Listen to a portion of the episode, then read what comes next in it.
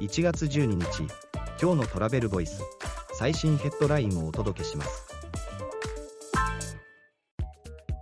北陸新幹線延伸は100年に一度の後期福井県が仕掛ける宿泊交通の課題解決から新たなコンテンツ開発まで取材した。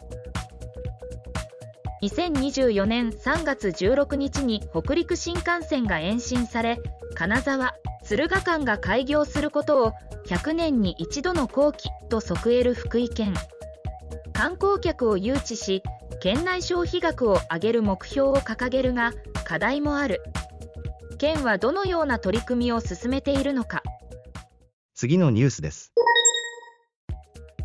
政府能登半島地震で被害受けた観光事業者を支援支援パッケージの検討も政府は2024年1月11日能登半島地震を激甚災害に指定被害を受けた観光業などに支援を行う方針を明らかに。林芳正官房長官が記者会見で方針を示した。記事の詳細はトラベルボイス .jp で。ではまた明日。